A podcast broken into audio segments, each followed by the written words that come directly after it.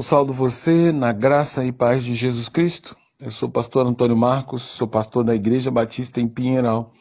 E nessa manhã eu quero compartilhar a palavra de Deus com você, a fim de que essa palavra abençoe a sua vida, mas também fortaleça a sua fé no Senhor. Para tanto, então, eu quero ler o texto que se encontra no livro de Jó, no seu capítulo 1, do verso 1 ao 3, que diz: Havia um homem na terra de Ur, cujo nome era Jó.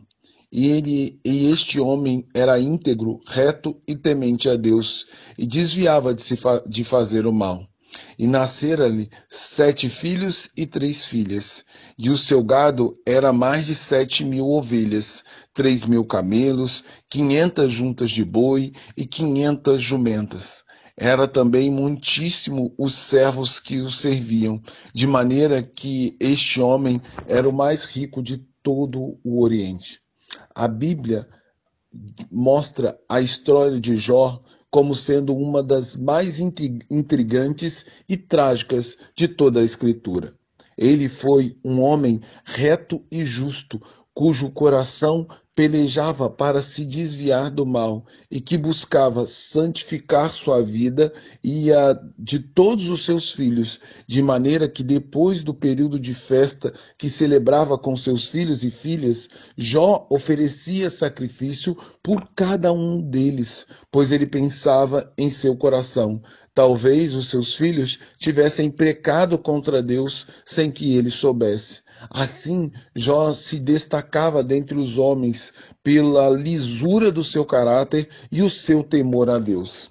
A Bíblia também diz que Jó era um homem mais rico de todo o Oriente. Tamanha era a grandeza de seu rebanho. Dessa forma, alguns poderiam dizer que Jó tinha uma vida quase que perfeita. Apenas por isso, então, ele era fiel a Deus. Foi assim que Satanás disse quando se colocou diante de Deus, quando o Senhor se admirava da fidelidade de seu servo Jó em meio a todos os homens. Deus, por conhecer não apenas os gestos de Jó, mas também conhecer o interior do seu coração, permitiu que Satanás destruísse todos os bens de Jó. E então, em um único dia, um único dia, o homem mais rico do Oriente perdeu toda a sua riqueza. Porém, mesmo assim, na sua pobreza, manteve-se fiel ao Senhor e não blasfemou e nem murmurou contra Deus.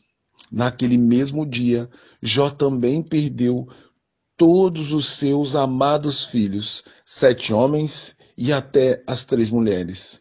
Ele estava arruinado não apenas financeiramente no presente, mas também estava arruinado no futuro, pois havia perdido naquele mesmo dia fatídico toda a sua descendência. Não havia mais ninguém para dar continuidade ao seu nome.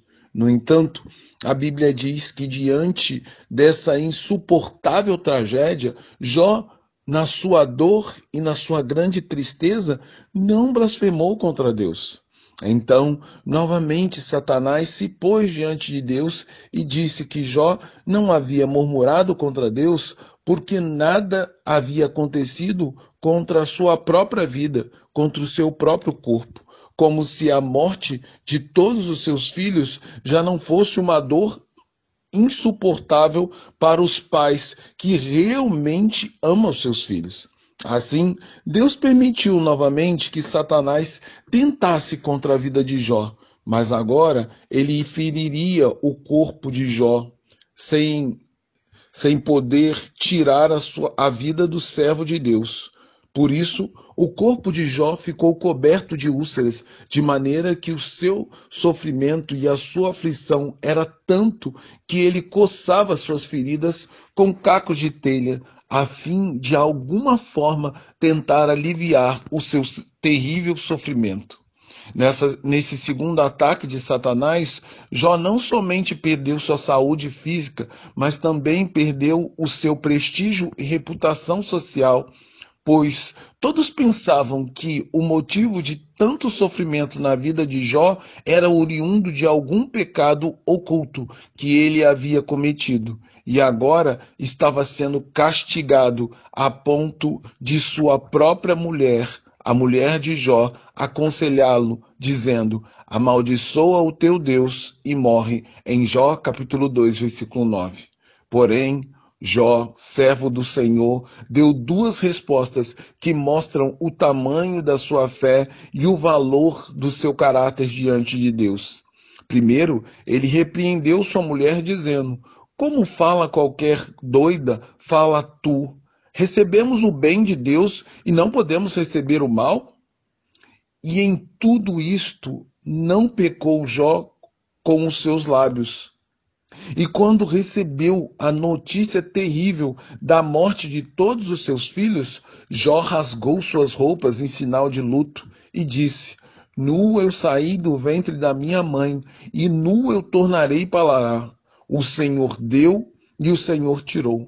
Bendito seja o nome do Senhor. E novamente, em tudo isto, Jó não pecou, nem atribuiu a Deus falta alguma. Muitas pessoas, ao ver o tamanho sofrimento e dor na vida de Jó, perguntam como ele suportou passar por tudo aquilo e como conseguiu, ainda debaixo de grande sofrimento, ser fiel a Deus. A resposta a essa pergunta não é complexa. Talvez ela seja até simples. A, res a resposta, então, é que está no fato de que Jó, na sua fé, fez do amor ao Senhor o seu bem mais precioso, algo que Jó jamais conseguiria suportar um dia sequer se o perdesse. Portanto, se queremos realmente vencer as tentações do diabo e suportar as provações que Deus nos trará nesse mundo, devemos fazer como Jó, fazer do Senhor nosso tesouro mais precioso em detrimento de riqueza, fama, sucesso e até mesmo de nossa família, porque das mãos do Senhor recebemos vida, filhos e toda sorte de bênção, em especial a salvação. Por meio do cuidado e do auxílio do Senhor, podemos vencer as lutas e suportar as tragédias que estamos sujeitos nesse mundo. Por isso, o Senhor é nosso maior tesouro. E se o Senhor estiver conosco, nós podemos, nós podemos continuar, nós podemos vencer, porque Ele é o nosso bem mais precioso. Assim, querido e amado ouvinte, eu convido você a fazer apenas do Senhor o seu maior tesouro e o seu bem mais precioso, em detrimento de tudo que você tem e de todas as pessoas que estão ao seu redor, em nome e por amor de Cristo Jesus. Assim, somente assim, você será um homem e uma mulher semelhante a Jó, cujo coração ama o Senhor acima de tudo.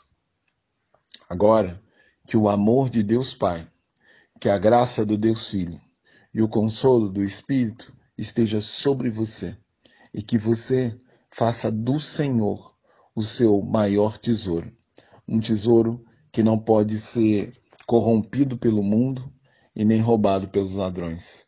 Um tesouro que é eterno. Que esse tesouro seja sua fortaleza, seja seu refúgio e seja sua fonte de coragem para enfrentar os desafios. Que eu e você possamos amar o Senhor, em nome de Jesus Cristo. Amém.